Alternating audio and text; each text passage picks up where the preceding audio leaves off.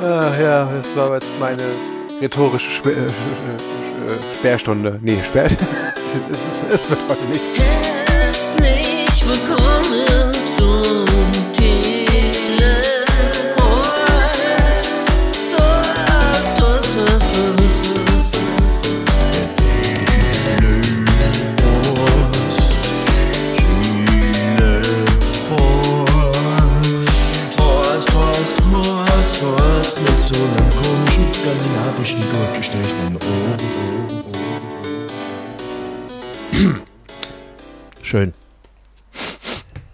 Damit habt ihr nicht gerechnet.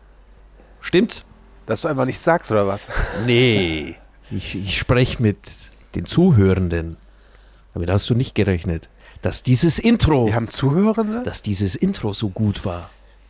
Ach so, ja stimmt, das Intro war aber richtig gut. Setzt mich ähm, doch nicht unter Druck, das sage ich euch doch jedes Also, Mal. ähm, der, der werte Timo, der Bibliothekar, der bei Folge äh, 70 zu Gast war, der war jetzt zum zweiten Mal bei Kino Plus zu Besuch äh, auf der Gästecouch und hat dort den Telehorst erwähnt. Äh, das heißt, wir werden vermutlich mit Folge 71 jetzt wahrscheinlich wieder so, ja, vielleicht 300.000 Zuhörer, Zuhörerinnen Ja. mehr haben. Deswegen, hallo, wir sind der Telehorst und ja, unser Intro klingt so, wie es klingt und es ist jedes Mal ein anderes und es wurde komponiert von Andreas Amadeus Pawlitzki. Hallo, Herr Schröckert. Amadeus Free Sound Papelitzki. Heißt eigentlich der Kino Plus Schröck. Der heißt Schröckert, oder? Ja. Und der andere, der große mit dem Bart und der Glatze, das ist dieser Tino, oder? Genau. Den finde ich ja immer sehr spannend. Da kann ich dir empfehlen, die haben einen gemeinsamen Podcast Genre geschehen. Da habe ich ein paar sehr interessante Folgen von gehört. Wirklich. Kann ich empfehlen.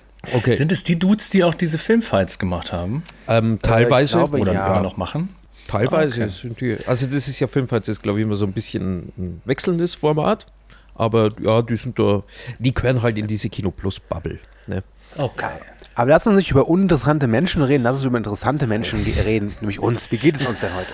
Ja, ähm, pff, äh, Oktoberfest, würde ich Oh. sagen. Also sieben Promille in der Rückhand. Schau mal, ich bin so stark äh, beschäftigt und ausgelastet, dass ich das noch überhaupt nicht mitgekriegt habe. Also ich habe, glaube ich, heute so einen Lederhosentypen mit blutender Hand irgendwie um 5 Uhr nachmittags mir entgegen torkeln sehen, aber das ist ja nichts Neues. nee, ich war da wieder. Das kommt davon, wenn man sich mit Val- Valeska anlegt, ne? Dann haut die Frau zurück, finde ich gut. Aber pro Blut, äh, ich habe eine kleine Anekdote zu erzählen, die mir jetzt äh, passiert ist. Ja, bitte. Also, Wollen wir ähm, die hören? Oh nein. Ja, nein, ihr wollt es nicht hören, ist die aber ist, FSK 18, oder? Weil da müssen wir ja wieder einen Disclaimer einbauen. also sie bietet Blut und Popel.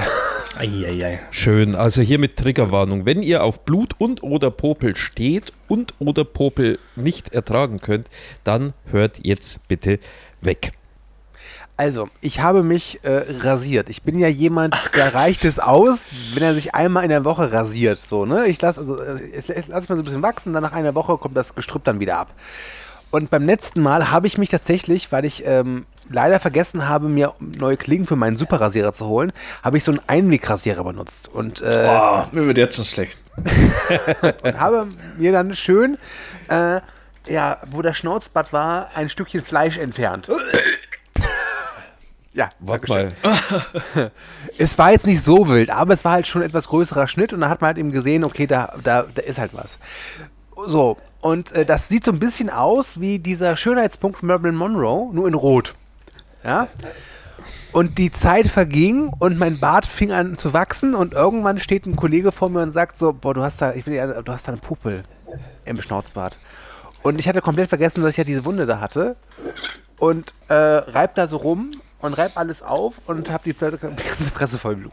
Und habe es aber nicht gemerkt und bin so gefühlt den halben Tag durch Köln gelaufen. Warst du nicht mal auch in der Pressevorführung, in der du Nasenbluten bekamst und das nicht mit? Genau bei Knives Out, genau. Okay. Ja, habe es nicht gemerkt, ja.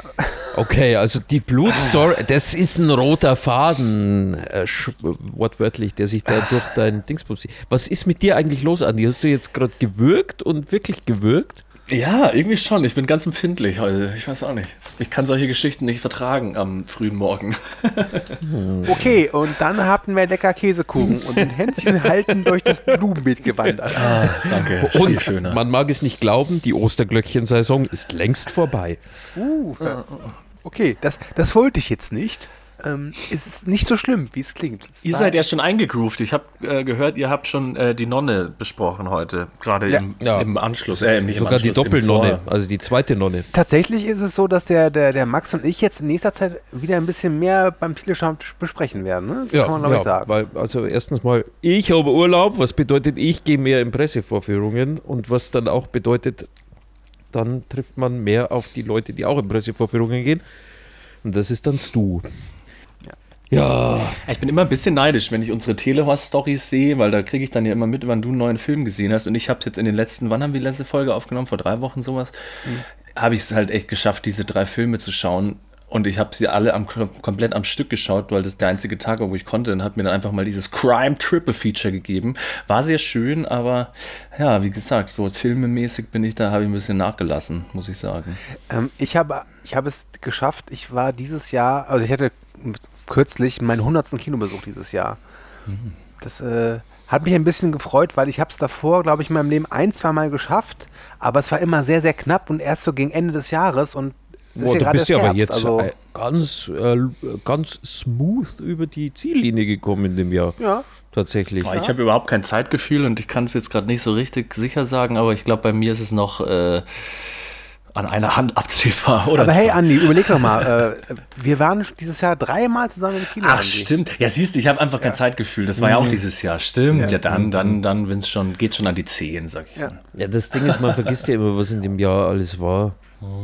Das, und vor allem, was ja jetzt dann alles noch kommen wird. Da sind ja, jetzt kommen ja die ganzen äh, nur kurz im Kino geilen Filme. Also der, der neue Fincher, der zwei Wochen, glaube ich, im Kino ist, und dann der neue Scorsese, der nur zwei Wochen im Kino ist. Und ähm, Ah, das sind Nee, alles Netflix, Apple, oder? Also ich glaube, Scorsese kommt wirklich, der kommt über Paramount. Ich glaube, Ach, dass der kommt regulär. Ich habe hab tatsächlich gedacht, dass der da auch wieder so ein, äh, wie gesagt, da, halt um, um Apple Plus attraktiver zu machen. Aber das ist ja dann gut, dann kann man sich da ein bisschen Zeit lassen. Wobei, Und- keine Ahnung, was mache ich mir vor? Ich gehe wahrscheinlich dann eh in der ersten Woche.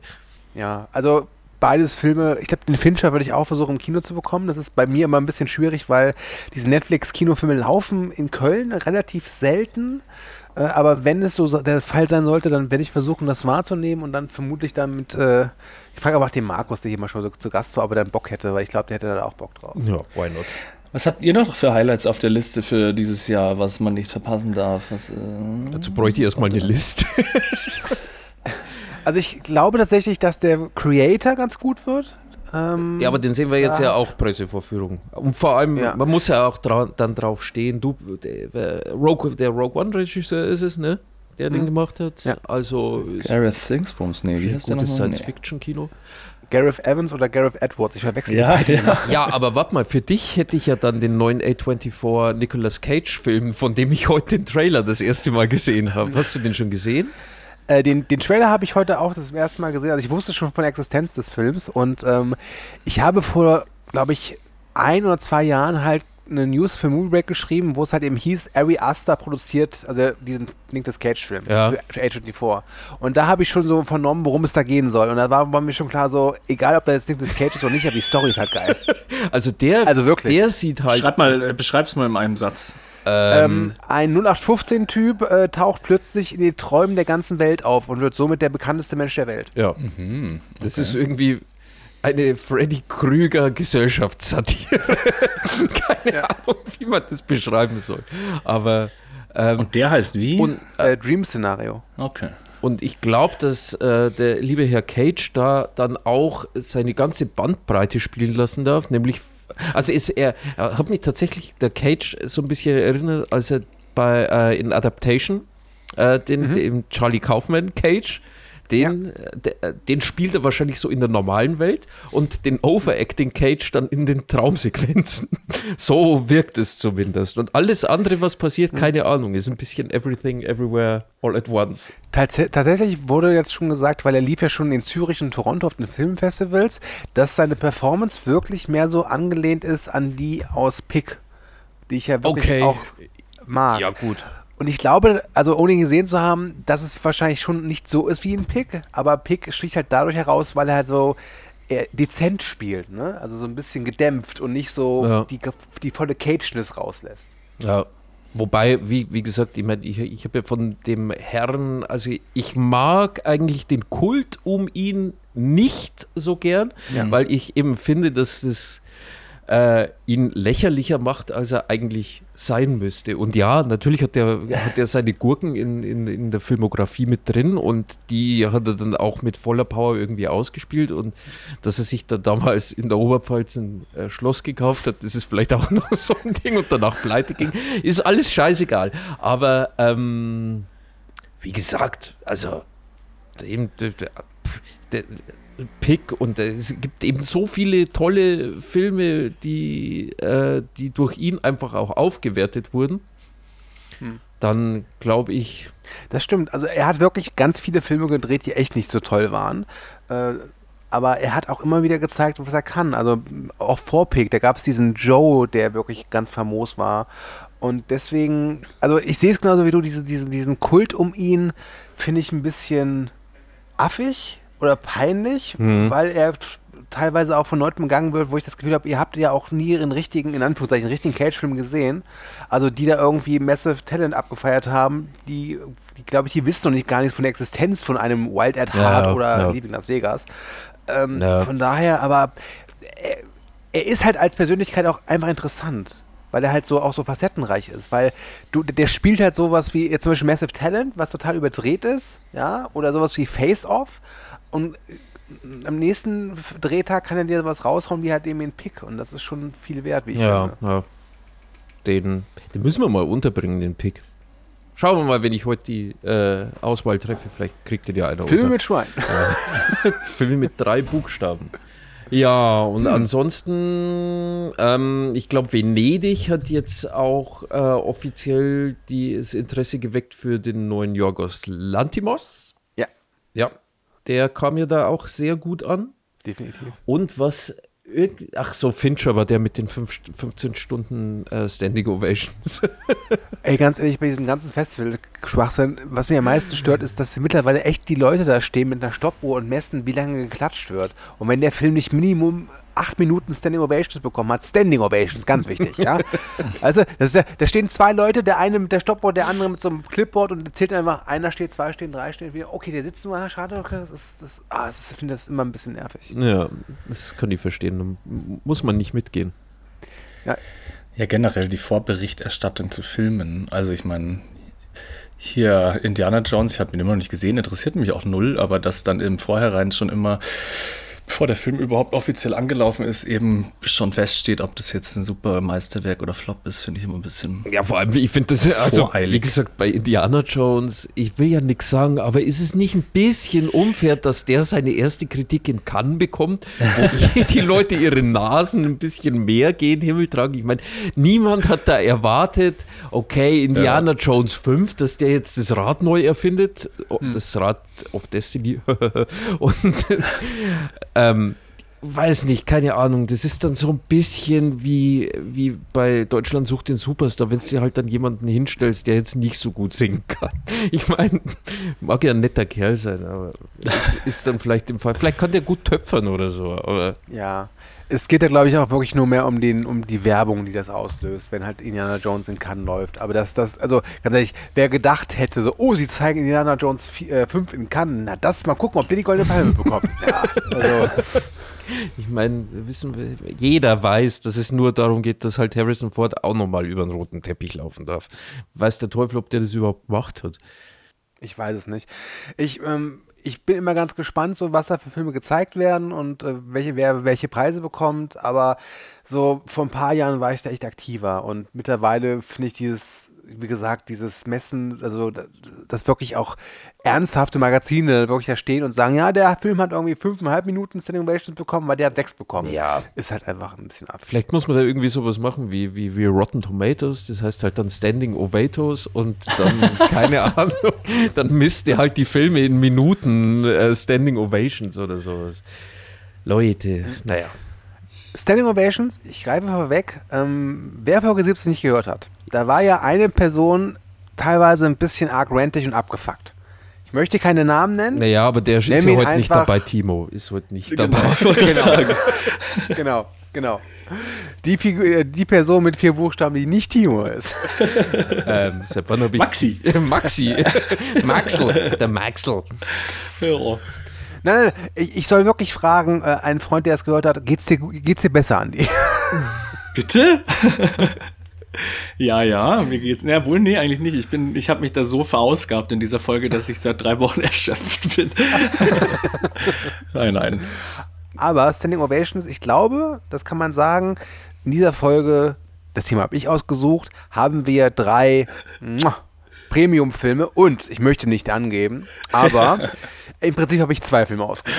Ja, ja, das war nämlich mein Friedensangebot an dich, dass ich den Film nehme, den du auch noch in den Ring geworfen hast, bevor ich jetzt noch einen irgendeine Gurke mit reinschmeiße. Obwohl die, diese Picks, die ich so auf dem Zettel hatte, waren jetzt auch keine Gurken, aber vielleicht ein bisschen zu offensichtlich. Obwohl ich es natürlich immer schön finde, also es war so ein bisschen hin und her. Einerseits freue ich mich natürlich, äh, neue Sachen zu sehen. Andererseits hätte ich auch gerne mal wieder City of, äh, wie heißt der nochmal? Gangs of New York? Nee, nicht Gangs of New York, wie heißt City of God, verdammte Axt. Zum City of Beispiel. Gangs of New York. Sag mal, den habe ich überhaupt nicht gehört, dass du den in die Verlosung geworfen hast. Siehst du, da kommt Ich auch nicht, wenn ich ehrlich bin. City of God, da hätte ich nichts dagegen gehabt, den nochmal Nee, nee, ja, ich habe ja dann gleich, ähm, ich glaube, ich habe nur den einen, diesen, wie heißt der, Gangs of Wasseypur? Ja. Den habe ich auch noch nicht gesehen, aber der gilt ja auch als, äh, weiß ich nicht, der der kam bei den? Listen auch vor. Und der dauert eben vier, drei, weiß ich nicht, wie viele Stunden. Und ich hatte halt noch überlegt, irgend so ein Asia-Baller-Crime, keine Ahnung, da gibt's ja auch ganz viele. Mir fällt jetzt keiner ein spontan, aber ihr wisst schon, was ich meine. Ähm, nö, aber dann dachte ich mir, ach, jetzt komm, tue ich dem Stu mal den Gefallen dafür, dass wir uns in der letzten Folge ein bisschen Moment mal, ich habe dir den Gefallen getan. oder so, ja, eben. Ja. Nee, wie gesagt, das war ein wunderbares Triple Feature und ich würde auch äh, schon mal vorwegnehmen, dass ich alle drei, also es waren drei Erstsichtigungen und ich bin nicht eingeschlafen. Okay, das ist ja schon fast ein Qualitätskriterium.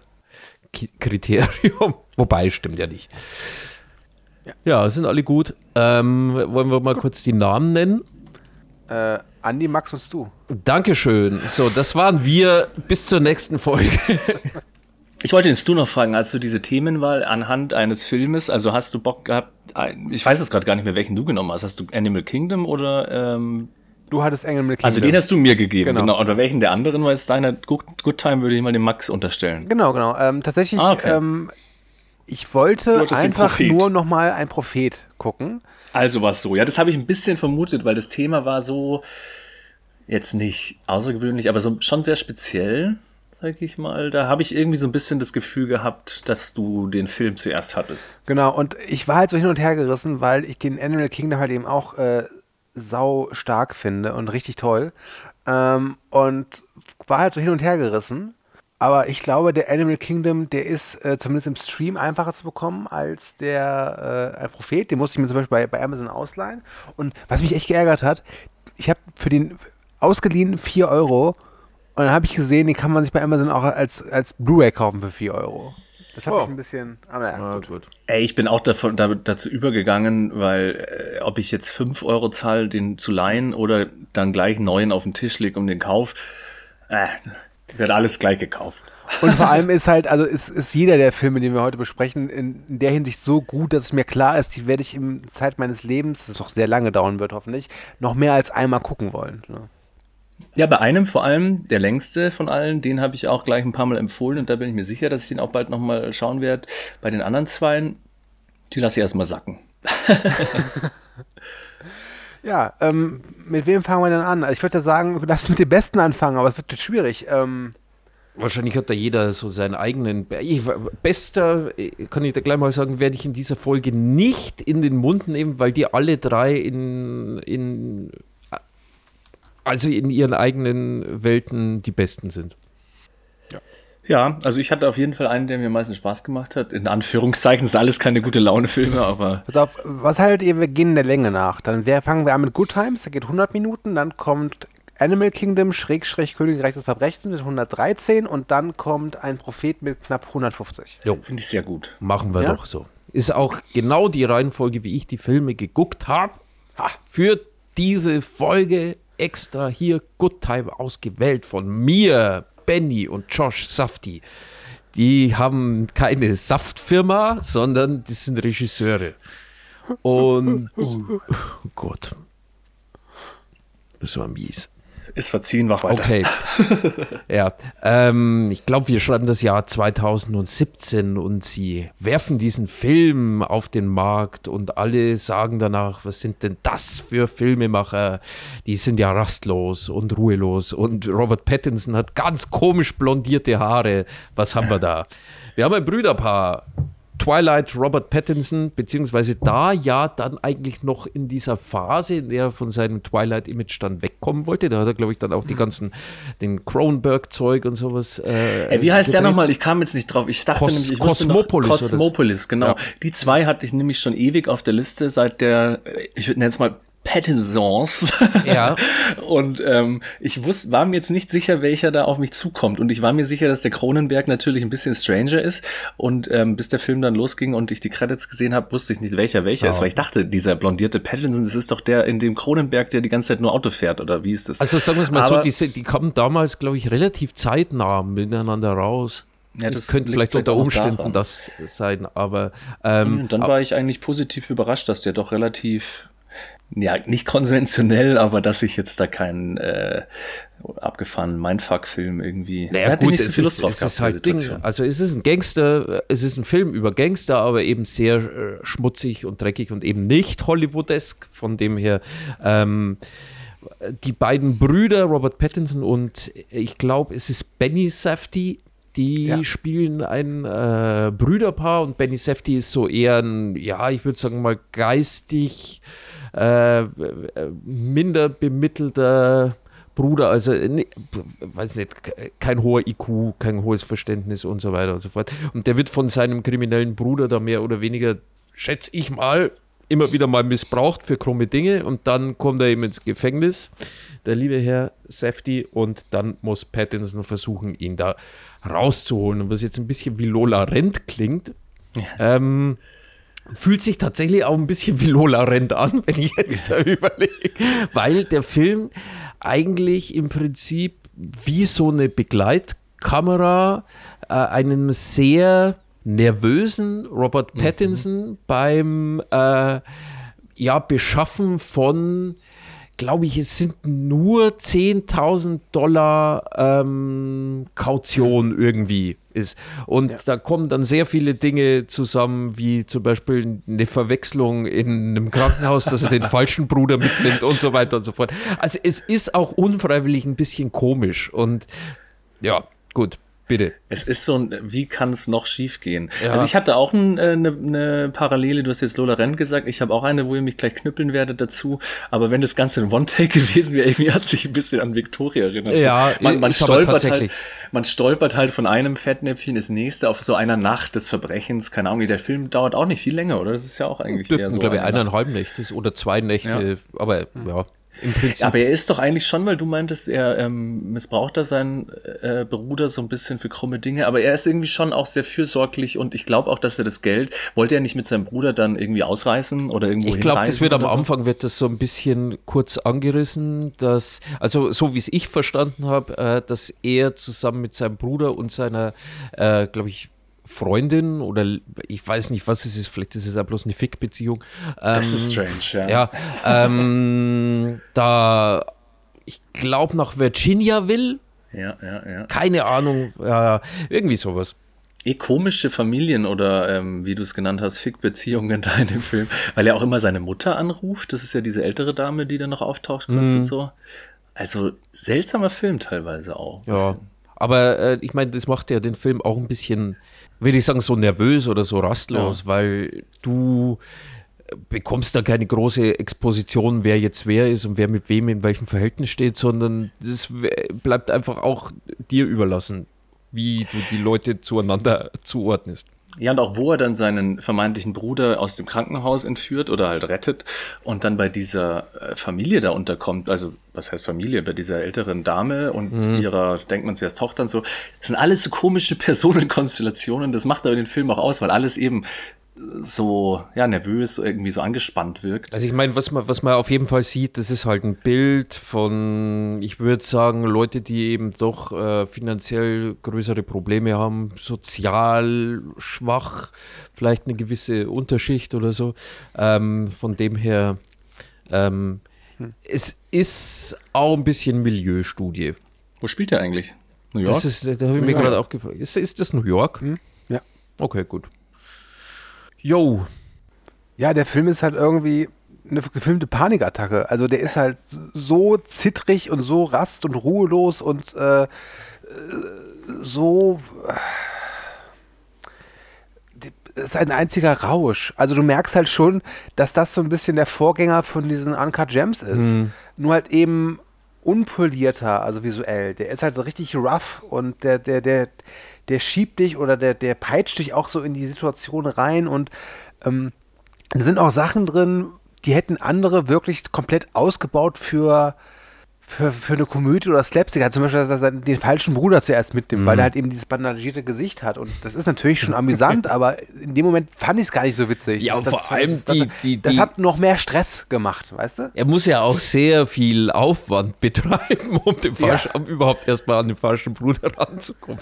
Also von dem her, ich meine, das Gute ist ja, für, für uns Zuschauenden ist es ja auch ein richtig geiler Twist gewesen. Kommt ja dann auch mit dazu, weil mit was haben wir gerechnet? Damit habe ich nicht gerechnet, dass da auf einmal praktisch der falsche Bruder mit dabei ist. Ich habe es lange gar nicht gecheckt, weil irgendwie sah die, sahen die sich doch ein bisschen ähnlich und dann war es so dunkel in diesem Zimmer und ich dachte zuerst so bei der Synchro so, hey, jetzt hat der, Syn der, der, der Synchrosprecher vergessen, diesen, ich nenne es mal Akzent des Bruders äh, weiter be- beizubehalten und ich dachte zuerst, hey, was ist denn hier jetzt gerade los? Bis dann das große Reveal dann doch kommt irgendwie. Es war super absurd. Ich, ich habe den ja heute erst gesehen. Äh, das war wirklich der letzte Film, und den habe ich heute Nachmittag gesehen, weil ich ihn auch ein bisschen vergessen hatte, wenn ich ehrlich bin. Und ich finde, dass äh, die drei Filme mehr Zusammenhang haben als diese Gangster-Thematik und diese Ver Verbrechensthematik. Denn ich finde, dass der Nick, also der Bruder von Conny, also Pattinsons Figur, ist halt auch so eine Figur, die so in diese Kriminalität reinschlittert und es gar nicht will. Und das hast du in, in den anderen beiden Filmen ja auch. Und ich finde, bei Good Time und bei dem Animal Kingdom macht es diese Figur kaputt vielleicht, kann man, so kann man argumentieren, oder so kann man es sehen. Und bei dem, dem anderen Film, ein Prophet, nimmt er es ja irgendwie an.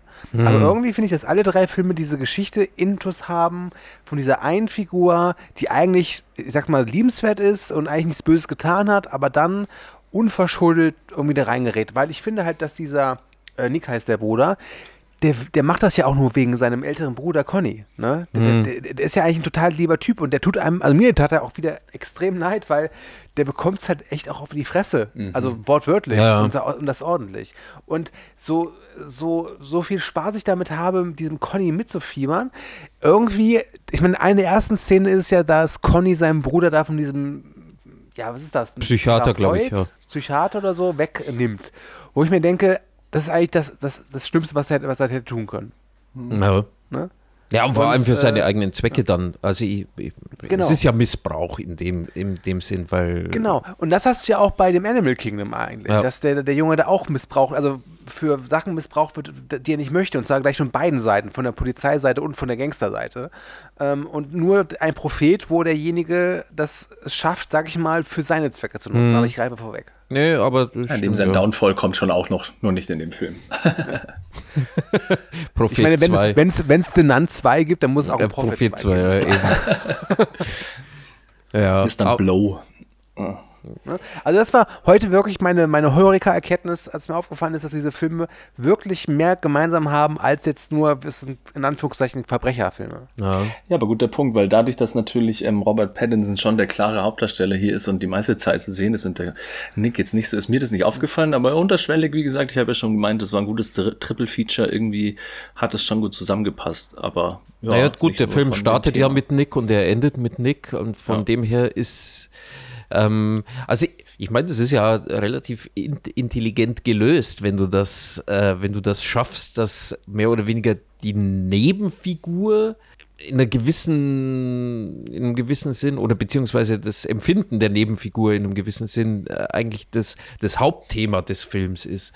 Und ähm, wobei, kann man das jetzt sagen? Ich finde, Good Time hat halt ein bisschen mehr für äh, zu bieten, als jetzt nur so ein, so ein lineares Erzählen von die Person versucht jetzt irgendwie an Kohle zu kommen, sondern da geht es ja, geht's ja dann tatsächlich auch darum, dass er Nick am Ende unverschuldet im Prinzip alles verliert, was, was, sein, was seine kleine Blase irgendwie ausgemacht hat. Weil ich schätze mal, dass seine Welt hauptsächlich aus seinem Bruder bestand.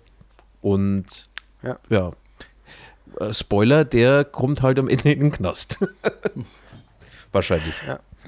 Was ich aber auch noch cool fand, ich meine, du hast ja schon gemeint, du, dass der eher so rough ist und so. Ich fand ihn aber trotzdem auch ziemlich an Stellen sehr stylisch inszeniert. Also Ja, ich weiß nicht, Fall, es ja. liegt irgendwie ein bisschen an der Musik, aber du hast auch teilweise von Licht oder so, hatte der so ein bisschen, Ja, oh, der hat dieses, jetzt keine. dieses Drivige hat der irgendwie. genau, genau, so ein bisschen Neon, jetzt Neon, nicht unbedingt, genau. aber Ja, doch, der ist wie- schon manchmal. Ja, ja. So überbelichtet, also irgendwie in Moderne diesen. Räumen. Ja. Eben, diese, das war schon auch interessant auf jeden Fall.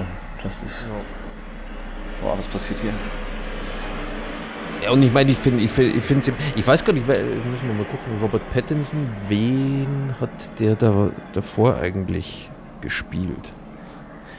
Was interessant ist, dass der Robert Pattinson die Rolle ja quasi selbst angefragt hat. Also der kannte die Regisseure nicht persönlich, der hatte nur irgendwie ein Bild von denen gesehen und einen F- Ausschnitt aus deren Vorgängerfilm, wo sie dieses äh, Heaven Knows What und wollte dann unbedingt bei denen mitmachen. Und die wollten eigentlich zu dem Zeitpunkt, hatten die schon den Uncut Gems mit Adam Sandler geplant. Und wenn ich mich richtig informiert habe, äh, gab es dann ein paar Probleme zeitlicher Natur und deswegen haben sie den Good Times dazwischen geschoben. Das ist die Also ohne Cosmopolis, Robert kommt schon Pattinson- früher, ja. Entschuldigung. Ja, ohne Robert Pattinson gäbe es halt kein äh, Good Time.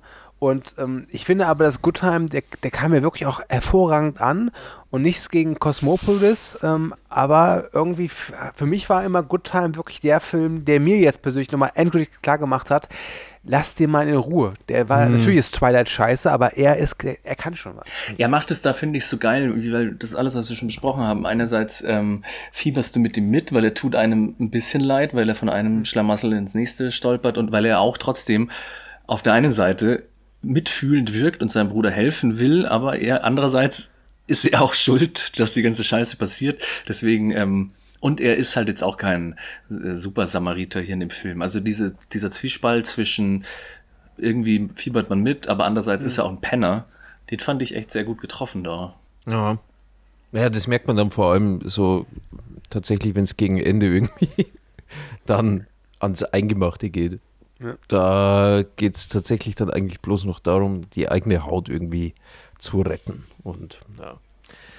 Da wird dann der Bruder auch gern mal nochmal zwischengeparkt für ein paar Stunden, wenn man so will. Nee, also tatsächlich, äh, ich sehe jetzt gerade, ich glaube, dann meinte ich die versunkene Stadt Z. Das war ja auch Ja. so ein bisschen ein Ding. Und der Highlife, die, das waren so die Filme davor und danach. Highlife habe ich Das habe ich, glaube ich, auch Ja. noch mit verwechselt. Der klingt ja ähnlich. Highlife, Good Time. Ja. Was war Highlife nochmal? Äh, Highlife, da fliegt er ins All, um zu wichsen. Ah. Gut, habe ich nicht gesehen, ne? Ja, schön. Ja, die drei Filme kann man schon mal verwechseln. Cosmopolis, Highlife und Good Time. Nee, äh, Good Time ist äh, äh, Eine Good Time, Dankeschön. Good Time, genau. Ich liebe es, wenn Filme ihre Bewertung im Titel schon mit sich bringen. ja. Ja. Ja, aber mehr kann ich dazu auch nicht mehr sagen, also dass ich den halt äh, sehr gern mag und dass ich auch Uncut Gems gern mag und dass ich hoffe, dass die beiden Safties jetzt mal wieder was machen. Also es ist mittlerweile bekannt, dass der neue Safety-Film, dass der Josh da alleine Regie führt, weil der Benny wohl wirklich mehr sich so in die Schauspielerei verloren hat, was ich ja auch okay finde. Warte mal, Benny ist jetzt der, der. Ah, genau, okay. Ich glaube, ich ist verwechsel halt der. Ja, der, der äh, jetzt da mitgespielt hat. Genau, genau. Ja. Der auch jetzt bei Oppenheimer mit dabei war und bei Star Wars und was ich, der, der, den siehst du halt echt aktuell gefühlt in jedem zweiten Film Hm, und äh, finde ich okay. Aber ich weiß aktuell nicht, wie das neue Projekt von denen heißt und der äh, Josh aber wird wohl da allein die Regie führen. Ja, gut. Und wann ist der Film 2017, ne? Ja. Sechs Jahre her, da war es noch nicht problematisch, dass ein nicht geistig Behinderter einen geistig Behinderten spielt. Hey. Du kennst doch die goldene Regel, never go for retard. Ja, irgendwie ist mir das dann so. Naja, dann aber da- mit dem ich- gesehen habe, dachte ich mir, ha, oh, oh. Ich stelle mir jetzt dann die Frage, ob der tatsächlich, also ge geistig behindert ist ja nicht gleich geistig behindert, weißt du, wie ich meine? Also äh, ja, sollte man vielleicht auch noch ein halt bisschen einfach abstufen. ein bisschen dumm. Ich wollte gerade sagen, also wenn du den IQ-Test unter 90 hast, dann bist du in der heutigen Pass auf. Gesellschaft schon ein bisschen gefährdet. Ja. Pass auf, wahre Geschichte. Ich musste mal in, vor langer, langer Zeit im Rahmen einer Maßnahme auch so einen IQ-Test machen. Und dann wurde uns halt mitgeteilt, die IQ-Werte. Und da war halt eine junge Dame, die war, ist wirklich nicht aufgefallen durch Intelligenz.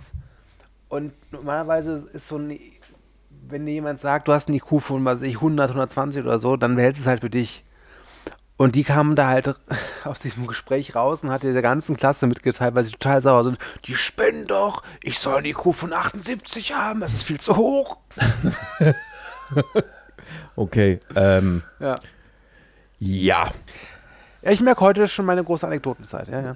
Du, je mehr Anekdoten. Ich sehe jetzt hier gerade in der IMDB von Josh Safdie und dann können wir es dann auch, äh, glaube ich, beschließen an der Stelle. Untitled Adam Sandler Safdie Brothers Project. Also da ist mehr oder weniger nur überhaupt nichts äh, los. The Curse, eine zehnteilige Miniserie, in der er der Executive Producer ist. Ansonsten nichts. Apropos Miniserie, wovon es ja auch eine Serie gibt, ist der nächste Film, über den wir sprechen. Boah, Der- der- der- Pawelitzki, da hat sich jemand informiert. Ich bin ja baff. Ja. Ich dachte, du lobst meine Überleitung. Achso, nee, die, die war scheiße. Aber okay. ich, Ja, die kommt halt immer als erstes, wenn man Animal Kingdom googelt. Und dann habe ich mich jedes Mal gefragt, stimmt. was ist das? Das hängt schon zusammen, ne? Das ist so eine Art Remake als Serie. äh, ich glaube, ja, ich habe sie nie gesehen. Ähm, aber ich, mir wurde gesagt, dass die gut sein soll. Aber wie ges- äh, kennst du das, wenn eine Serie schon irgendwie sechs Staffeln hat, dann ist so, Ja. boah, mh. Ja, Ich weiß nicht, habt ihr euch mit diesem realen Fall, also das basiert ja anscheinend auch noch auf einer wahren Geschichte oder so, aber da habe ich überhaupt nichts dazu gefunden. Aber Ach, wirklich? Also, diesmal, wusste ich gar nicht. inwieweit man das jetzt natürlich auf sechs Staffeln ausweiten muss, obwohl die haben ja vielleicht länger aber auch irgendwelche einfach sehr viel mehr hinzufügen. Und äh, wenn wir mal ehrlich sind, äh, es passiert ja auch sehr viel in dem Film, von dem her Ja. muss man halt nur die Zeit dazwischen strecken. Und ich glaube, dann wird es langweilig. mal gucken. Ich weiß nicht, ich lass mich da gerne gibt als es, äh, besseren Gibt belehren. es, ge- gibt es diesen Film aus einem Grund, wollte ich den unbedingt hier drin haben, aus einem einzigen Grund und über den habe ich mich schon eben alleine mit dem Max unterhalten, als die Kamera, also die, als die Kamera, als die Mikrofone ausgeschaltet waren. Aber ich, ich werde gleich einfach so tun, als ob wir dieses Gespräch nicht geführt hätten, Max. Also nicht von. Okay, gut. Okay, auch wenn der Stu den Film eigentlich ausgesucht hat, ich kann ja trotzdem mal versuchen, den zusammenzufassen. Ähm, es geht um den Josh. Äh. der Josh. Ein Teenager in äh, Melbourne, glaube ich, irgendwo in Australien halt. Dessen Mutter stirbt. Ähm, die sind zu zweit in so einer kleinen Bude und die haut sich irgendwie zu viel Heroin rein und sie stirbt Nein, nein, Game Shows. und Game Shows, genau.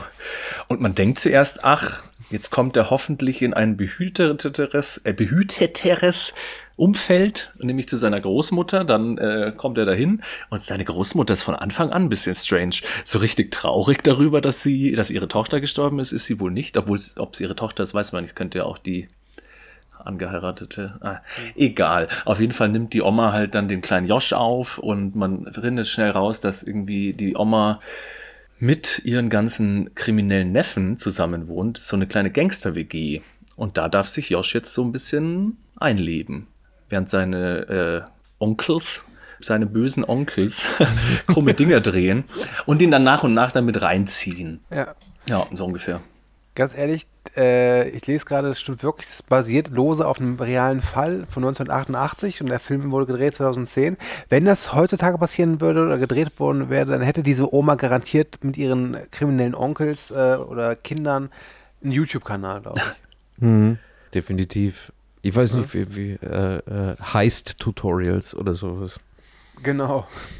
Ich glaube, dann wäre eh vieles ein bisschen plakativer. Ich fand es zum Beispiel hier sehr schön, dass die Oma Ich meine, sie war von Anfang an ein bisschen komisch, aber sie wirkt nicht von Anfang an wie so diese Crime Mother, die die ganze Zeit die Strippen zieht. Und das kommt, finde ich, sehr spät raus, dass man merkt, wie fies sie eigentlich ist, wo sie dann selber das Manipulieren anfängt und auch richtig fiese Sachen sagt, fiese Sachen dreht, wo sie dann zum Beispiel sagt, als Josh dann schon viel später, da kommen wir bestimmt noch zu, wenn wir es alles genau besprechen, äh, in Custody ist hier ähm, Zeugenschutzprogramm und sie dann einen anderen Dude, der da auch so ein bisschen verstrickt ist, mehr oder weniger dazu anstiftet, ihn ihren eigenen äh, Neffen zu töten und so. Und da wird sie dann richtig fies. Aber am Anfang des Films und so, da fand ich das alles sehr subtil, sage ich mal. Ja. Und nicht so, ja. Man muss halt dazu sagen, dass ihr Neffe, also dieser Josh oder Jay, wie er auch genannt wird, eigentlich ein herzensguter Junge ist. Der ist ein, der wirkt ein bisschen naiv, auch ein bisschen, sag ich mal, plump, aber jetzt wirklich ein total netter Kerl. Aber ich finde halt, und das ist halt das, was ich so großartig in dem Film finde, dass der Film es in den ersten drei Minuten schon schafft, dir genau zu vermitteln, was da auf dich zukommt. Weil die erste Szene ist, also so fängt man einen Film an. Das ist wirklich so famos. Kurz äh, erklärt, du siehst ihn halt mit seiner Mutter da sitzen und, du, und der guckt auf dem Fernsehapparat und läuft auch eine Game-Show und er wirkt halt so ein bisschen, ja, gelangweilt, wie man halt so Game-Shows halt eben guckt und die Mutter schläft halt. Und aus dem Nichts taucht dann so von der, über, äh, dann so eine Einheit von so Rettungssanitätern auf. Und dann erfährst du halt eben, nee, nee, die Mutter, die schläft nicht, die hat sich gerade Überdosis verpasst. Und äh, das ist so eine starke Szene, die dir auch gleich wirklich so komplett in den ersten Minuten klar macht, was für einen Film du dir jetzt angucken wirst. Und das finde ich großartig. Hat dieser James Frechewill, wie ich gerade äh, recherchiert habe, heißt der, der ist ja der Einzige, denke ich mal, der da so ein bisschen neu in diese, der wurde ja da in die Creme de la Creme der australischen Schauspieler reingeschmissen. Also ich habe dann nochmal geschaut, Ja. weil es ist ja eine australische Produktion und ähm, Ben Ich Mendelsohn, finde es sehr schön, wie Guy gut du jetzt auf meinen äh, Vortrag eingegangen bist. Ja, das ist eine schöne Szene gewesen. Nee, ich wollte eigentlich nur darauf eingehen, dass dieser Typ, also ich habe mich gefragt, hat der auch noch andere Rolle, Rollen gespielt, weil der passt so perfekt in diese Rolle. Eben wie du gemeint hast, so ein bisschen dieses dümmlich dreinblicken, der sagt dir auch nicht viel und starrt immer so ein bisschen mit halb offenem Mund in die Gegend und so. Aber den würde ich gerne mal in einer ein- anderen Rolle sehen, weil die Er hat Rolle, tatsächlich in einem Film mitgespielt, der auch gut gepasst hätte, den ich auch sehr mag, nämlich The Drop mit Tom Hardy. Da spielt er aber auch mit. Okay. Gut, schön. Nächster, nächster Film. Ein Prophet. Wer ist denn noch Australier? Warte mal, ist nicht ähm, Och, der? da gibt's viele. Hugh, Hugh Jackman? Ist Hugh Jackman nicht auch Australier? Nicole oder so? Kidman ist Australierin. Ah, okay, da gibt's wirklich viele. Ich fand's Paul nur Hogan ist Australier. Ja. Was Hulk Hogan? Paul Hogan. Paul Hogan. Paul Hogan. Skippy das Känguru ist auch Australier. Also Australien, boah, also was Guy ein, was der ein hier auch Land. mitspielt, Du. ist Australier. John Edgerton, der hier mir auch mitspielt, ist Australier. Ja, Ben Mendelssohn, der hier auch mitspielt, ist Australier. der ist auch Australier? Okay. Dann will ich Keine mal Ahnung. jetzt zu Ben Mendelssohn was sagen. Ganz offen. ja. Wir sind ja unter uns. Ja. Die Figur, die der da spielt, ist tatsächlich wahrscheinlich eine der, der ekelhaftesten zehn Figuren, die es gibt. Weltweit. Ja, das ist heftig. Das fand ich auch lustig hier, weil den kennt man ja Das ist aus, heftig, ähm, das fand ich ja lustig. Ja, weil den kennt man ja durchaus aus irgendwelchen neuen Filmen, wo er so, so Plakatbösewichte spielt, hier Star Wars oder sonst was. Aber hier spielt er eben, wie du sagst, so ein Ekelpaket. Eher so ein, so einen unterschwelligen Psychopathen. ich weiß auch nicht. Also, wo er da dann richtig am Rad dreht, das, das steigert sich ja so ein bisschen. Ich finde halt wirklich die, die Szene so, so, so krass unangenehm, wenn er halt die Freundin von Jay Mhm. umbringt. Auf, aber auf diese fast schon intime Art und Weise. So, das, das war, uh, und dann, wenn er sie wegträgt. Und auch da, wenn du, wenn du nur das Bild siehst, denkst du auch echt, die Frau schläft halt nur. Ne? Ja, die, die, die, also die, weil die sieht ja jetzt nicht aus wie die typische Heroin-Leiche, also die Filmleiche schlechthin, die dann ja schon nach dem Schuss sofort grün anläuft und Altersflecken überall im Gesicht bekommt, sondern die sieht also aus wie jemand, der schläft, ne? Ja, aber es deutet sich schon an, wo, er, ähm, wo sie alle in ihrer Gangster-WG da rumliegen und ich glaube, Josh und seine Freundin dann so einpennen und er sie dann aus irgendeinem Grund ins andere Zimmer, ins Bett trägt und so und dann so ein bisschen zu lang da vor ihr steht und dann kommt ja zum Glück Josh äh, hinterher und sagt, Servus, was geht? Und irgendwie ist es immer, der ist einfach so unberechenbar und du, du traust dem irgendwie alles zu, aber bis dann wirklich was passiert, dauert es dann doch ein bisschen. Er ist Ja. echt ein fieser Typ, ey. Außerdem, was, was ich mir auch äh, zeitweise irgendwie denken musste, ist so, es hatte auch so einen sehr, sehr guten Breaking Bad Vibe irgendwie, die ganze, äh, die ganze Chose. Ich weiß nicht wieso. Vielleicht liegt es daran, dass, dass dann auch äh, von Leuten, die man dann sympathisch findet, irgendwelche Freundinnen äh, sterben müssen, um das Ganze äh, noch ein bisschen dramatischer zu machen und noch ein bisschen weniger schön für unsere Hauptfigur. Aber wart ihr auch so überrascht, dass Joel Edgerton eigentlich im Prinzip so aufgebaut wird, als wäre er der Oberonkel und Mentor und ist dann nach 20 Minuten einfach nicht mehr da? Aber das, das war halt in der Hinsicht echt ganz clever gelöst, weil ja, er wird aufgebaut, dass es der Nette ist, der, also der auch so zum Mentor werden könnte von, von Josh. Und dann wird er halt, wie gesagt, umgebracht und zwar von korrupten Polizisten. Und dann glaubst du halt, so wie ich, äh, eine Zeit lang, okay, vielleicht wird dieser, äh, dieser Polizist, dieser von Guy Pearce gespielte Lucky, vielleicht sowas wie sein Ersatzvater, aber der lässt den ja auch jetzt nicht auf, aus böser Absicht, aber der sorgt ja auch mit dafür, dass Josh da wirklich gerade durch die Hölle geht.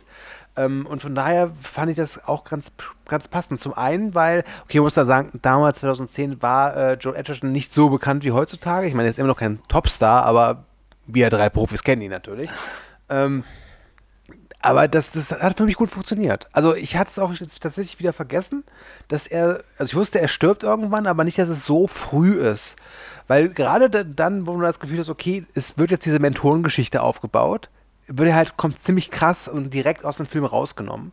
Und äh, sein einer, einer Onkel Darren ist halt einfach ein Idiot und der Oh, ist sag mal, eh sag mal kurz, die, die, die, die, ähm, Darren ist welcher? Der Der blonde Junge, oder? Blonde, der, Ah, ja, genau, der, okay, ja, der ja. ihn zusammenscheißt, wenn er ihn Onkel nennt. Der Surferboy. Wer ist Genau, denn dieser ähm, drogensüchtige, schleimige so ein bisschen, also mit den zurückgegelten Haaren, der so ein bisschen am Rad Der hieß, glaube ich, der? Craig. Okay. Den kannte ich nämlich irgendwo her und dachte Äh, mir, der, spielt im äh, zweiten Teil von 300 den Anführer der Spartaner. Das war seine bisher größte Rolle. Sullivan Stapleton. Hab ich das gesehen? Ich weiß es nicht.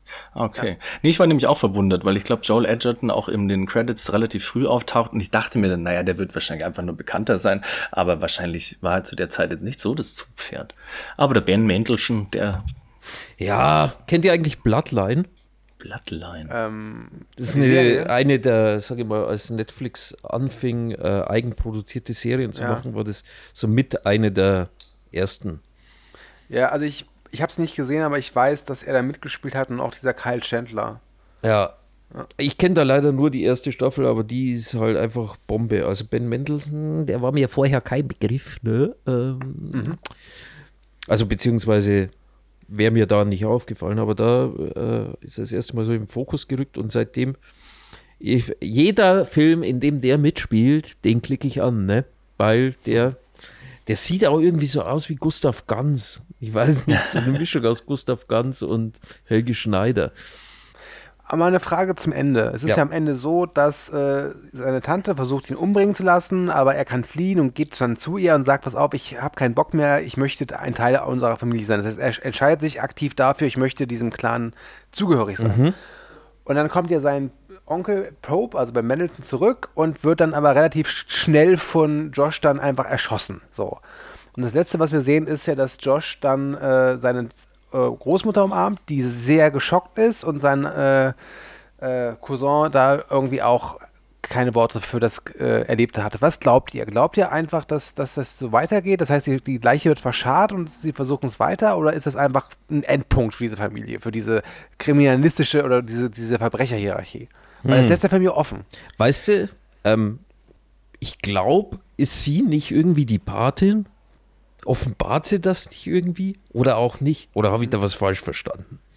Die Patin? Ja, irgendwie äh, finde ich, dass der Film am Ende dann doch noch so eine kleine Wendung nimmt, weil man ja immer denkt, dass der, also dass Ben Mendelssohn oder der, äh, Pope, wie er genannt wird, ähm, ja, der, wie sagt man, Dreh- und Angelpunkt dieses, dieses Ach so, ja, Plans nee, irgendwie genau. ist. das Und habe ich schon auch so verstanden, wo sie sich dann offenbart und ihre Pläne da, das dachte ich auch so, okay, eigentlich ist sie schon so ein bisschen. dass sie die irgendwie eher die, ja, die Strippen zieht. Aber auf der anderen Seite auch, ist aber halt das- ihre, das- ihre Mitarbeiter jetzt äh, stark Aber dezimiert das worden. fand ich jetzt, aber das fand ich gar nicht so überraschend, muss ich sagen. Das, das, das, Nee, das überraschend jetzt nicht, klar. aber ähm, weißt du, es ist, äh, es ist sowas, dass du am Ende nochmal so eine Bestätigung bekommst, dass es Mhm. tatsächlich so ist, wie du vermutet hast. So würde ich es jetzt eher ausdrücken. Und ähm, Ich glaube auf jeden Fall, dass die zwei ihm auf jeden Fall den Mord an dem Bruder hier Ben Mendelssohn schon äh, verzeihen, vor allem der Onkel. Der hat ja gesehen, wie er die äh, Freundin umgebracht hat und war, er war ja offensichtlich nicht ganz angetan von der ganzen Geschichte. Und dass er, dass die beiden das verstehen und das ihm verzeihen, dass er den gekillt hat, glaube ich auf jeden Fall. Aber irgendwie nehme ich es Jay nicht ab. Oder würde ich ihm nicht abnehmen, dass er jetzt auf einmal auch in dieses Crime-Geschäft einsteigt. Außer er fühlt sich halt so verraten und enttäuscht von dieser Polizeigeschichte mit äh, Zeugenschutzprogramm, das geht ja auch durchaus in die Hose und so. Ähm, weiß ich jetzt gerade gar nicht. es mehr ist genau. alles sehr undurchsichtig. Aber ich ich meine, ich, wenn, wenn, wenn jetzt nochmal weiterspinnen darf, okay, Ben Mendelssohn ist jetzt aus dem Weg geräumt und dann sind die eigentlich nur noch zu dritt. Und Darren ist jetzt nicht unbedingt der brauchbarste von den Brüdern Mhm. gewesen. Oder beziehungsweise, sagen wir mal so, der unkriminellste. Weil ich glaube, Darren, der fand es da im Knast auch nicht ganz so knorke. Der Mhm. kann damit nicht so wirklich umgehen. Und also, weiß nicht, also bei Josh irgendwas äh, zu vermuten, der Kerl ist, glaube ich, dann gerade mal 18 oder so. Also von dem her, äh, glaubt ihr, dass der dann so aufgebaut wird? Ansonsten ist ja keiner mehr übrig geblieben.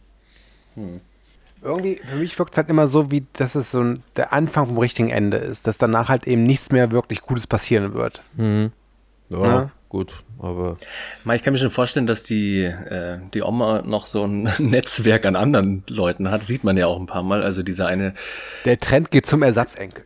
korrupte Cop, der, äh, äh, Der- den sie engagiert, um Josh zu töten. Der hängt ja auch ein bisschen mit in diesen Familienkreimgeschichten und so. Ich glaube, die hat schon noch ein anderes Netzwerk irgendwie am Laufen. Ja, gut, aber das ist, dieses andere Netzwerk ist ja auch ein bisschen unbrauchbar. Also auf eine gewisse Art und Weise, weil, wie gesagt, also die bekleckern sich ja alle nicht mit Ruhm. Sowohl die, die äh, Strafverfolgung als auch die Straf. Von dem her. Ach ja, so schön. Aber ich bin auf jeden Fall dankbar, dass dieser Film da irgendwie in die Rotation mit reingekommen ist, weil ähm, ich glaube, ich habe ein neues Lieblingsgenre irgendwo auf eine gewisse Art und Weise entdeckt. Den, den Gangsterfilm, in dem Australisches familiäres Crime-Drama. Nee, der, der Gangsterfilm, ich meine, ich fand ja alle drei Filme gut, aber äh, ich bin, also wenn du mich jetzt vorher gefragt hättest, so der, der klassische Gangsterfilm, das war jetzt keiner, der mich irgendwie hinterm Ofen vorgelockt hat. Tatsächlich. Weil viele Figuren einfach auch sehr, sehr, sehr, sehr, sehr, sehr, sehr äh, klischeehaft geschrieben werden. Und vor allem, wenn, wenn die dann Erfolg an der Kinokasse haben sollen, dann also muss mindestens ein cooler Fonsi mit dabei sein, der äh, pro Minute einen One-Liner droppt. Aber ähm, das hast du hier überhaupt nicht. Das ist einfach nur, keine Ahnung, du, du denkst dir, Leute, wie, äh, wie, wie habt ihr das all die Zeit überlebt? wie geht das? Ja, und vor allem, wenn dann mal was passiert, haut es hier, finde ich, auch mehr rein, weil es eben gar nicht so viel Crime und gar nicht so viel Gewalt und so gibt. Also ich meine, es gibt vielleicht drei Mordszenen oder so, aber die sind dann natürlich umso schlimmer, weil dazwischen halt viel taktiert wird und so, keine Ahnung. Und äh, Familienbeziehungen erklärt werden oder äh, gezeigt werden halt einfach. Ja. Allein schon eben die, ich finde am schlimmsten schon diese Szene, wo eben diese Freundin stirbt und so. Und vor allem Josh dann rausfindet, was passiert ist und er sieht sie ja zuerst gar nicht, sondern hört nur das Handy in der Scheune und fährt dann zum Vater und so. War schon alles sehr spannend. Ah, das, ist, das hat mir auch irgendwie sehr wehgetan, weil die, die Arme, echt, weiß nicht, die hat es nicht verdient. Vielleicht ist das genau dieser Breaking Bad Dingsbums. Da gab es ja diese, diese äh, Christen Ritter. Heroin über, ja genau, die dann die Heroinüberdosis über sich ergehen muss, über, ergehen lassen musste, obwohl Walter White sie hätte retten können. Und von dem her. Ja, da waren so Kleinigkeiten drin, Ja, weil eben auch seine Ziehfamilie so, eben Vater und Mutter der Freundin und so, Hm. wo er dann dahin rennt und sich, denke ich mal, schon im Klaren war, dass seine Freundin jetzt tot ist und der Vater dann so fragt, hey, hast du, wie hieß die eigentlich, Niki oder so, gesehen? Und er so, äh, nee, das war schon schlimm. Ja. Ja, kein gute Laune-Film, aber irgendwie schon. Ja Gott, ich muss sagen, es ist ein gute Laune-Film, weil wenn mir etwas Weil's gefällt, dann, ist. weil, weil, wenn mir was gefällt, dann habe ich danach gute Laune. Und bei dem Film, tatsächlich, ich hatte ja vor dieser Folge ein bisschen Angst, weil außer Good Time kannte ich ja keinen. Und wie gesagt, jetzt äh, äh, ah, lass so eine Figur einfach so ein, so ein Fonsi sein, dann, dann, dann stößt es mich schon ab. Aber keine Fonsis. Keine Fonsis aktiviert. Und beim Propheten hatte ich sogar noch ein bisschen mehr Angst, weil der Film tatsächlich länger ist und dann auch noch so ein, äh, noch mehr halt praktisch mit, mit, mit, mit diesem, ja, ähm, wie sagt man, wenn, wenn verschiedene Nationalitäten äh, so, Clans irgendwie aufbauen, Milieuzeug, Ja. wa- wo es dir halt auch ganz schnell Gefängnis. Ins, ja, und wo es dir ganz schnell ins Klischee abdriftest. Und wollen wir das als Übergang nehmen? Ich bin so froh, dass das nicht passiert ist in diesem Film und deswegen hat der bei mir den größten Stein im Brett. Ja, ein Prophet, äh, meine Wahl. Es geht um den 19-jährigen Malik, ähm, ein, ich würde sagen, eigentlich ganz netter Kerl, äh, halt äh, nicht gut gebildet, anal, äh, anal ich, dieses, dieses Wort ist echt schwierig, analalpha, äh, er kann nicht lesen und schreiben. Analphabet. An, ja, siehst du mal.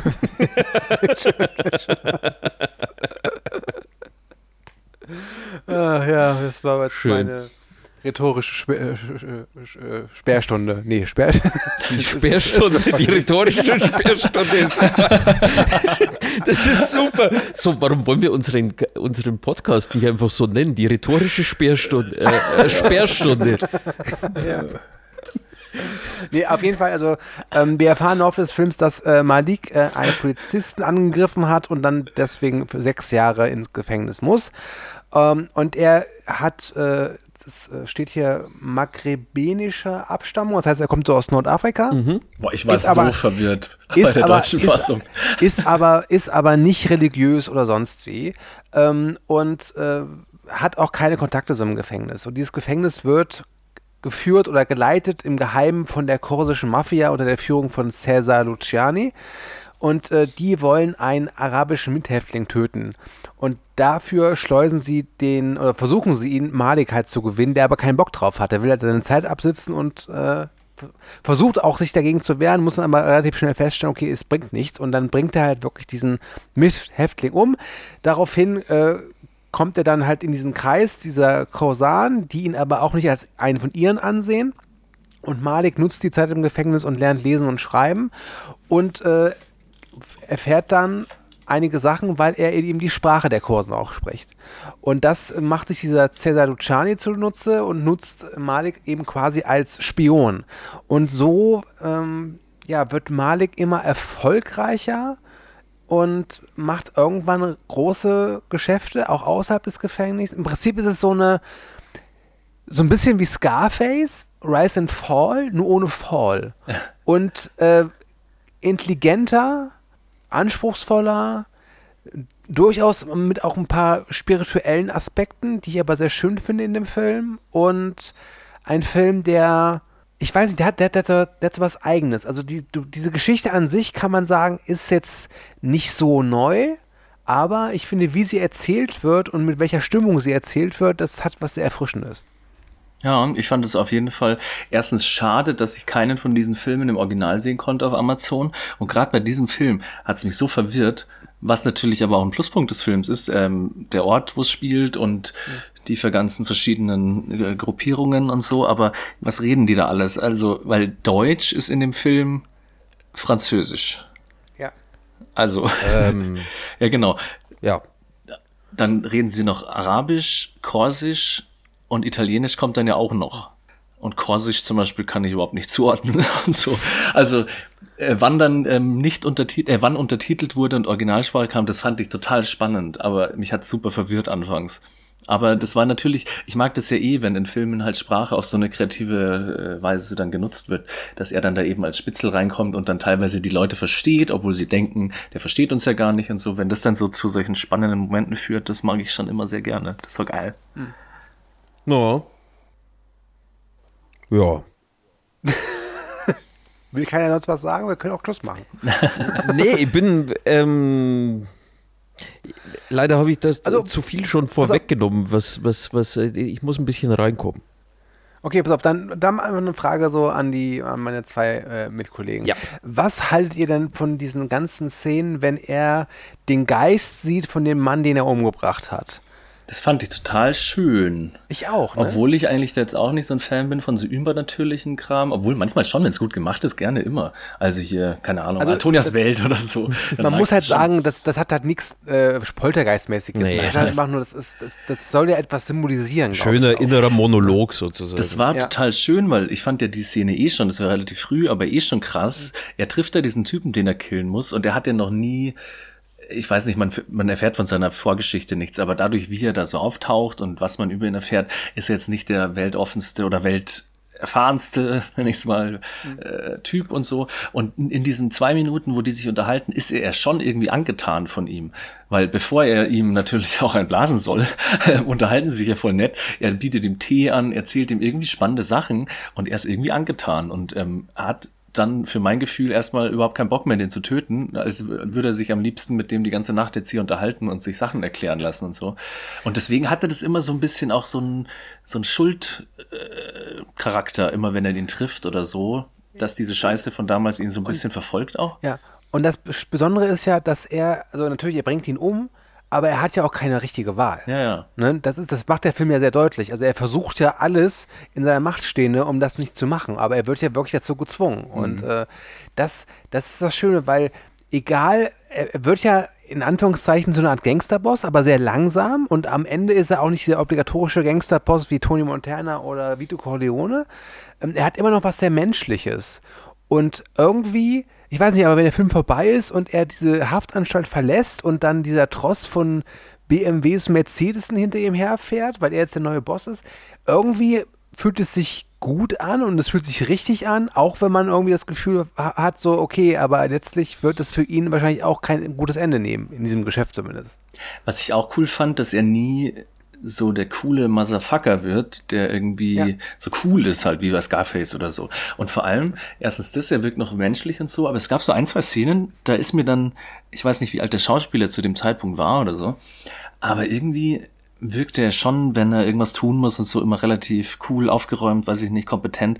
Aber es gab so ein, zwei Szenen, ich glaube, da ist er dann auch mal auf Fre- Freigang, wo er dann das erste Mal am Meer ist und dann in dieser Hütte sitzt und so. Und in ein, zwei Szenen sah er dann richtig jung aus und da dachte ich mir, ja, der Typ ist halt schon einfach noch ein Kind und wird jetzt hier gerade auf Tour geschickt, dass er irgendwelche Drogengeschäfte mit irgendwelchen Leuten verhandelt.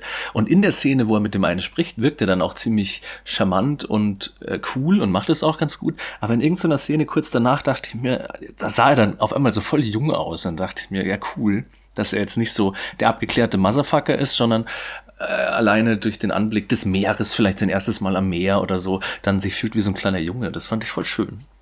Ja. Das, da hast du ja dann auch irgendwie so einen Screenshot geschickt, wo er dann mehr oder weniger seinen, seinen Freigang in Marseille irgendwie genießt. Wobei Ja. der Freigang ja mehr oder weniger auch. Äh, also da, da habe ich halt im- immer ein bisschen Probleme gehabt, äh, das in, den ganzen äh, Milieuzusammenhängen eben zu folgen, wer jetzt gerade mit wem welchen Beef hat und wer wen da irgendwie wo und warum umbringen will. Aber das muss man halt dann irgendwie auf sich zukommen lassen. Äh, wa- was mir bei Aber ist es nicht auch passend, weil es Das ist- genau das die, super, ja, ja. die Sicht symbolisiert, die Ja. auch er hat? Das äh, ist, also wie gesagt, ich, das ist ja, ist ja, äh, ist ja tatsächlich, man merkt es, dass es gewollt ist. Du, du kommst ja da nicht irgendwie mit irgendwelchen Geschichten, dass die draußen den Ober, den Ober äh, Clan-Chef irgendwie hast, der, der dann irgendwie über allem schwebt und dann das große Ziel irgendwie aus, ausgerufen wird, dass der irgendwie vernichtet wird oder irgendwas, so, so was Klassisches halt. Nee, das sind, so- das sind so die Geschäftchen, sage ich jetzt tatsächlich, viele, viele äh, lose Fäden, die dann irgendwie zus zusammenspielen und eben du hast dann auch dieses, äh, äh, äh, diese Rivalität zwischen den einzelnen Nationalitäten oder Clans oder wie auch immer man die Milieus da irgendwie nennen will. Und das macht die Sache dann schon sehr, äh, also für mich verwirrend, weil äh, du ja mehr oder weniger von Auftrag zu Auftrag irgendwie geschickt wirst, ohne die Leute vorher wirklich irgendwie äh, zu beschnuppern. Aber auf der anderen Seite, da hast du dann wieder das gleiche wie bei Good Time, du, du brauchst ja diese Exposition auch gar nicht. Du, du, du, du, du fühlst das ja schon allein, äh, allein dadurch, wie der Auftrag irgendwie weitergegeben wird, ob das jetzt was Gefährliches ist, ob das jetzt irgendwie was ist, wo er mit seinem, äh, äh, äh, wie sagt man, äh, mit seinem Leben spielt, ob er es weiß, ob er es nicht weiß, ob er da irgendwie, keine Ahnung, in Gefahr ist. Also von dem her, Ja, was ich noch so mitgekriegt habe, was auch irgendwie immer für Spannung gesorgt hat, ist natürlich, er war dann auf seinen Freigängen, hat er mit einem Spätzl von damals aus dem Gefängnis so sein eigenes Ding aufgemacht, mit dem Drogendealen so ein bisschen. Und da kriegt er dann ja Probleme, erstens mit der Konkurrenz und zweitens will ja dieser Cesare, oder wie der heißt, der Mafia-Boss im Knast, will ja nicht, dass er eigene Dinger dreht draußen oder so. Deswegen darf das auf der einen Seite nicht rauskommen, aber dann verwickeln die sich auch noch irgendwie untereinander. Das, das fand ich immer ganz cool, dass da eben auch noch Spannung erzeugt wird, dass er da so ein bisschen was verdecken muss und ja, das fand ich cool. Ich fand es halt auch ganz, ganz cool. Er hatte diesen, diesen, einen Kumpel, den er im Knast kennenlernt, der aber wegen seiner Krebserkrankung halt rauskommt und dann auch deswegen stirbt. Und äh, die Beziehung der beiden fand ich auch immer ganz, ganz interessant. Weil, weil es hatte schon so ein bisschen was, auch was Väterliches und irgendwie hatte ich das Gefühl, dass äh, diese Figur, ich habe jetzt seinen Namen nicht drauf, ich glaube, kann es sein Jordi? Kann das sein? Said hätte ich jetzt, aber egal. Oder Riyad, ja, irgendwie so, Ja. dass der ihm halt eben so ein bisschen unter die Fittiche nimmt, aber ich hatte immer das Gefühl, dass es ihm auch wichtig ist, dass er auch immer noch weiß, was Menschlichkeit ist, wobei das dann wiederum interessant ist, weil gegen Ende er es ja ist, der irgendwie wirklich sehr unmenschliche Dinge macht. Also sie entführen ja eine Person und um diese Entführung durchzuziehen, töten sie halt auch ein, zwei Leute einfach mal gnadenlos. Ne? Man muss ja auch sagen, dass ähm, so sympathisch oder nett dieser Malik ist, aber gegen Ende wird er eben auch, also dann weiß er schon, was er tun muss. Da gibt es ja auch einige Situationen, wo er dann auch, sag ich mal, seine Nettigkeit ad acta legt. Ey, er aber es ist trotz schon, ne? allem von allen Gangsterbossen, die ich so in meiner Filmvita gesehen habe, mit der netteste. Ja gut, ich meine, das ist so, äh, man merkt halt zumindest bis zum Ende des Films, dass er zumindest sich selbst irgendwie treu geblieben ist, weil er von Anfang an auch schon sagt, er macht das alles nur für sich, um hier rauszukommen und praktisch, ähm, keine Ahnung, was passiert dann am Ende eigentlich? Das ist halt auch eine Frage, die, Ja, die, er, die er ähm, adoptiert doch dann mehr oder weniger die kleine Familie von seinem Kumpel, Riyad oder so. ja. Und Aber du weißt ja auch nicht, halt ja. Gangsterboss. Ja, aber, aber äh, da gibt es eben dann auch, weiß ich nicht, keine Ahnung. Ähm, ich meine, er, er, er, er hat sich ja dann auch von, von seinem äh, eigentlichen, ich sage jetzt mal, nenne ich es mal In-House-Mentor. Nee, ein Mentor ist es ja nicht. Eigentlich ist es Sein ja, Sklaventreiber. ja, ich weiß Also- nicht, wie ich den beschreiben soll. Am Anfang Ja, aber ein dachte bisschen ich, so eine äh, Mischung. Ja, Also ja, er verdient ja durchaus auch die harte Kohle, Hand, Respekt die ihn sonst was, praktisch ja. mehr oder weniger reingeführt hat in, in, ins Milieu. Aber ähm, ja, da, da, ich meine, ich war, wie, wie ich zu dem stehe, das ist auch noch so eine etwas äh, größere Frage, die ich mir stellen Ich wollte gerade, wo du auch diesen Riyad erwähnt hast und auch den Typen, den er am Anfang umbringt und auch er selber, ich fand die alle so, ja, sympathisch ist vielleicht ein bisschen zu viel gesagt, aber da war kein richtig böser, kein Arschloch oder so dabei. Jetzt eben, wo du über diesen Cesare sprichst, habe ich noch mal kurz meine Aussage überdacht und so. Der ist ja schon eher so ein bisschen Pisser, aber irgendwie auch nicht so. Ja, der, der kommt zumindest am ersten auf dieses Mafia-Klischee Ja. irgendwie. Also, der, dass er halt irgendwie der Capo ist, Aber der auch da bei drin ihm sitzt. siehst ja. du halt die Verzweiflung an. Ne? Ja. Er versucht ja Ja, auch immer an seiner Macht festzuhalten. er ist ne? keine Deswegen- Schablonenfigur. Nee. Ja, deswegen ist ja das Ende auch Das so Ende toll, ist was- super. Also, weil, weil in jedem anderen Film äh, wäre dieser Cäsar halt, was ich, umgekommen. Kopfschuss von hinten, Ja. was ich tausendmal gesehen, Joe Pesci, äh, des Gruß aus Goodfellas.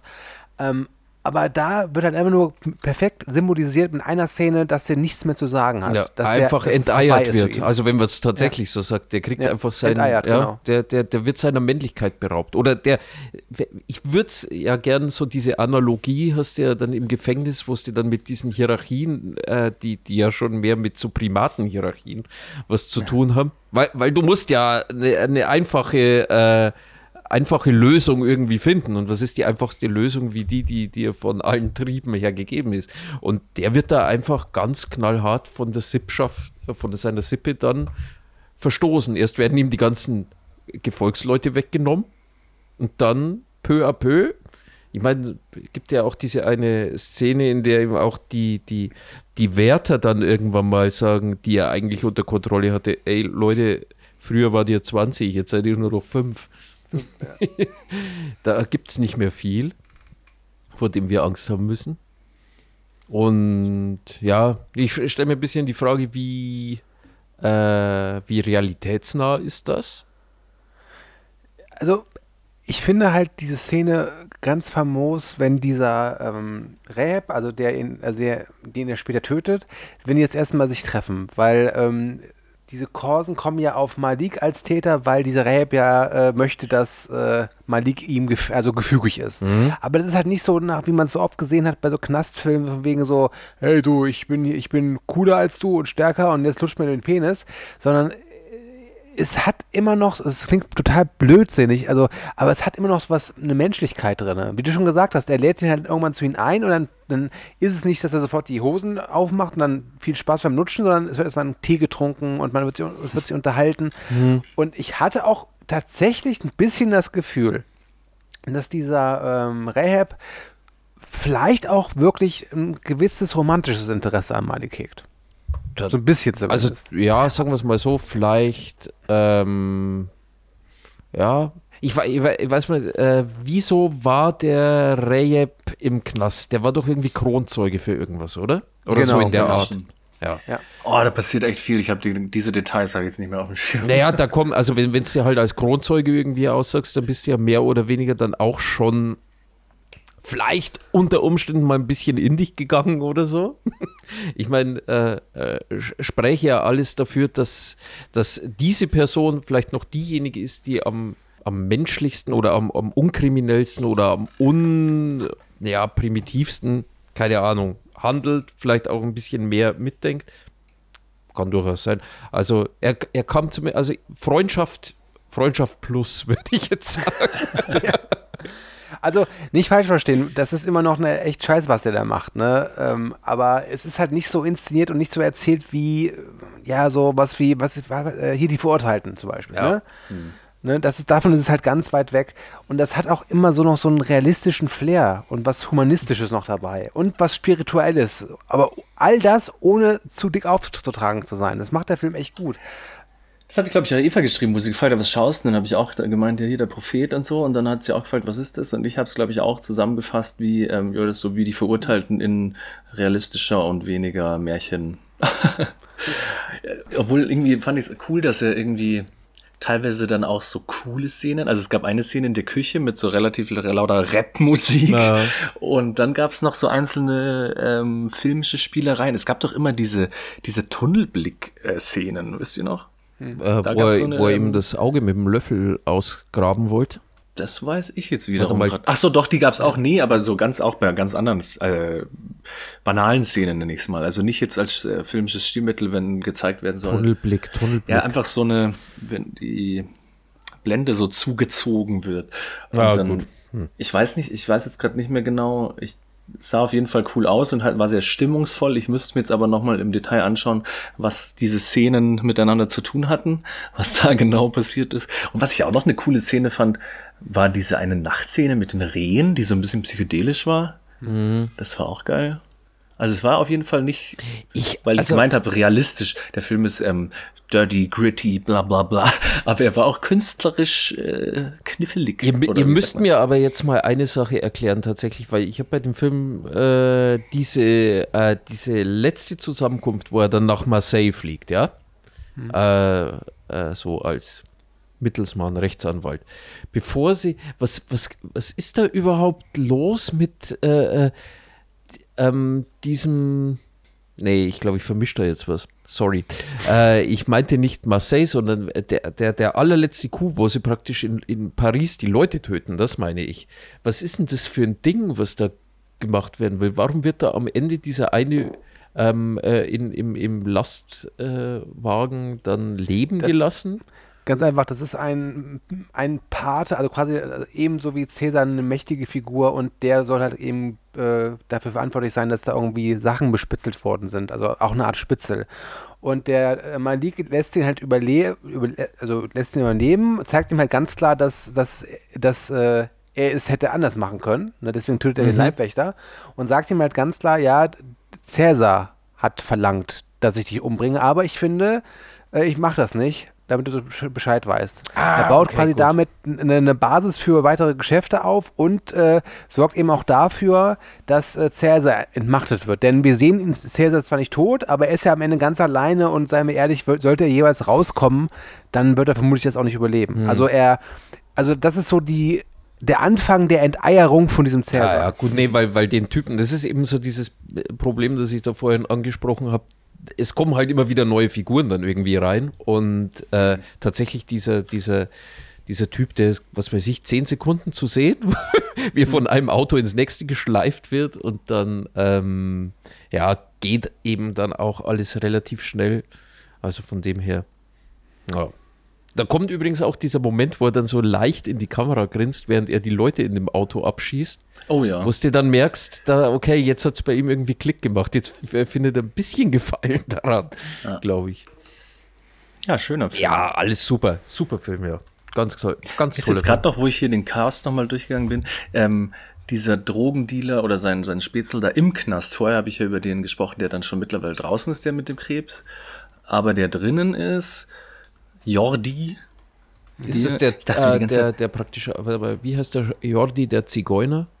Genau, der, der schaut ja so cool aus, dieser Dude. Also so ein bisschen weird, aber ich fand den so cool und mir ist die ganze Zeit, dachte ich, boah, woher kenne ich den? Jetzt habe ich gerade gesehen, mein Gesichtserinnerungsvermögen ist, täuscht mich doch nicht. Er hat nämlich in Alles Außergewöhnlich mitgespielt, mit Vincent Cassel, den ich irgendwann mal für den Telestammtisch besprochen habe. Es freut mich gerade, dass ich mir nicht eingebildet habe. Aber den fand ich ja schon mal mega cool auch wieder. Reda Kadep. Mal schauen, weil den kannte ich auch irgendwo her. Ach ja, ich kenne den aus der Serie In Therapie. Aha. Die, keine Ahnung, vielleicht immer noch auf Arte läuft.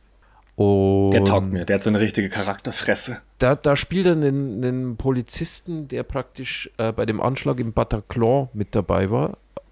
Als, äh, ja, wie sagt man, die ersten Personen äh, am Ort. Und dass er da mit seinem, äh, wie sagt man, posttraumatischen Dingsbums irgendwie kämpft, weil er da einen auf extrem männlich und so weiter macht. Jo, aber ähm, guter Film. Punkt. Total. Also ich habe gerade gemerkt, wo wir versucht haben oder du einzelne Fragen zu der genauen Handlung nochmal gestellt hast, dachte mir, okay, es war doch ein bisschen viel auf einmal, gerade noch als letzter dieser drei Filme. da ist jetzt vielleicht doch nicht alles hängen geblieben. Aber ich muss sagen, auch wenn ich die anderen zwei super fand, der hat mit mit leichtem Abstand am besten gefallen. Ja. Also den, und vor allem, ich hatte dann echt ein bisschen Schiss, wo ich gesehen habe, ach fuck, der dauert jetzt nochmal zweieinhalb Stunden oder so. Aber das verging ja auch wie im Flug her. Also sagen wir es mal so, in der Zehnerwertung würden alle drei wahrscheinlich nur einen Punkt auseinander liegen bei mir, aber da gewinnt der Prophet auch, glaube ich, leicht. So, Also bei mir wäre es wirklich so, äh, Good Time würde ich so bei sieben, siebeneinhalb, äh, Animal Kingdom bei acht und Prophet bei neun. ja, Oh, klingt gut. Da schließe ich mich an. wunderbar. Das ist ja eine Einigkeit, die wir Ja, nach heute der letzten hier Ausgabe waren wir uns unseren Fans schuldig. haben. Ja, du. Ja, liebe, liebe Zuhörer, was hört ihr lieber, wenn wir uns an die Gurgel gehen oder wenn wir alle Naja, Friede, die, Freude, äh, äh, wir wissen ja, äh, es, äh, nach dem Horst ist vor dem Horst oder vor dem Horst ist nach dem Horst. Es kommt ja eine nächste Folge auf uns zu, und zwar die 72. Und du bist dran mit der Themenwahl. Und ich muss äh, oder darf ein Thema auswählen. Und äh, ich habe jetzt hier so ein bisschen nebenher geschmult. was so alles auf der, auf der Liste ist. Ich habe auch, glaube ich, vor kurzem sehr viele neue äh, Sachen mit eingetragen, weil ich äh, wieder so einen kleinen kreativen Ding hatte. Aber keine Angst, keiner, keine der neuen Sachen äh, nehme ich. Zwar doch eine relativ aktuelle. Und zwar äh, in Anlehnung daran, dass äh, du und ich vor kurzem äh, die Nonne Teil 2 besprochen haben, bleibe ich im katholischen Bereich und nehme das Thema 574 Sohn Gottes Reloaded. Filme, die witzig wären, wenn man die Hauptfigur durch Jesus Christus ersetzt. Oh, sehr schön. Oh. Face off. Schießen gleich einige Actionkracher ins Gehirn. Ja, ja. Und ich, ich, ich wünsche mir möglichst dumme Antworten.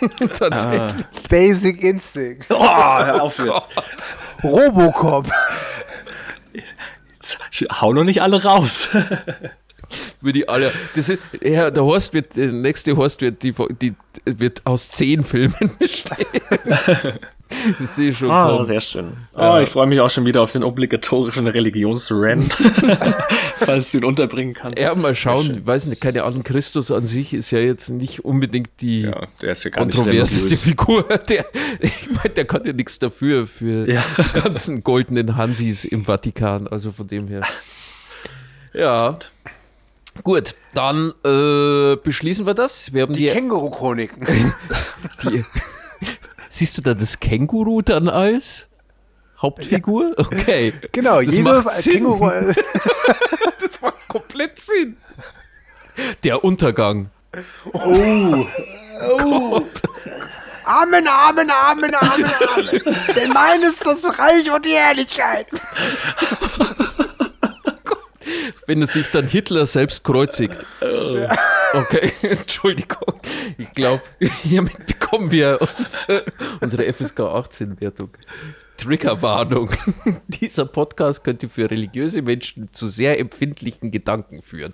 Also ich fand die Rasiergeschichte vom Anfang viel schlimmer. Es war nicht so schlimm. Es ist nicht. Da, da, ich habe jetzt kein, kein, keine Kilo Fleisch rausgeschnitten. Hört's auf, hört's auf. Wie der Jeder Kaufmann, der Kaufmann von Venedig. Ein Pfund Fleisch ohne Haut und ohne Knochen. Ich, ich lege jetzt auf. Ja, wunderbar. Also dann, Leute. Bis Mal. Ja, genau. Bis dann. Ciao, ciao.